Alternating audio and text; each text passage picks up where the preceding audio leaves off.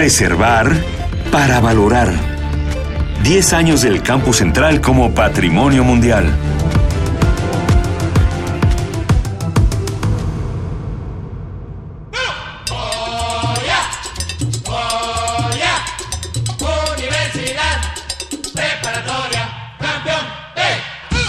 El Estadio Olímpico es uno de los elementos que más destacan en el campus central de Ciudad Universitaria, tanto por su valor plástico y escultórico como por el papel que ha desempeñado en la escena deportiva y social.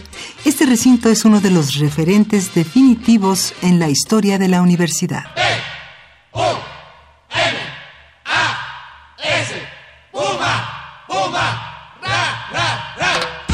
El Estadio Olímpico Universitario fue el primer edificio que se construyó para la UNAM en la zona del Pedregal de San Ángel.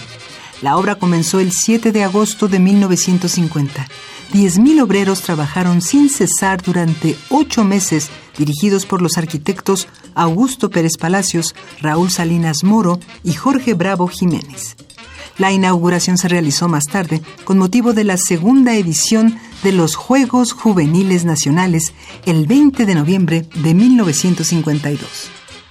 Hay mucho que decir sobre el estadio. El edificio está hecho casi por completo con mampostería de roca volcánica. 28 millones de pesos se emplearon en su construcción y su interior está diseñado para recibir a 68.954 personas. Además, el mismo Diego Rivera aseguraba que el mural que hizo en su fachada frontal es la creación monumental más importante de su vida.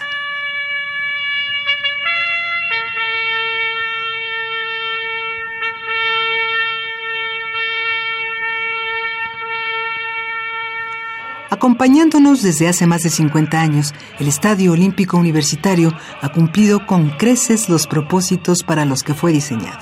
El recinto ha sido la sede de un sinnúmero de competencias nacionales e internacionales. Son ejemplares los Juegos Panamericanos de 1955, las Olimpiadas de 1968 y el Campeonato Mundial de Fútbol de 1986. Múltiples récords se han batido en sus instalaciones. Entre muchos otros, son célebres los 200 metros planos del italiano Pietro Menea, el salto de longitud del estadounidense Bob Beamon y el salto triple del brasileño Joao de Oliveira.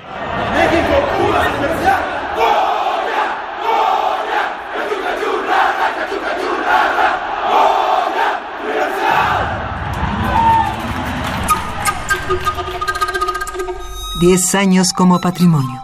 Diez años que confirman la grandeza de la Universidad de la Nación.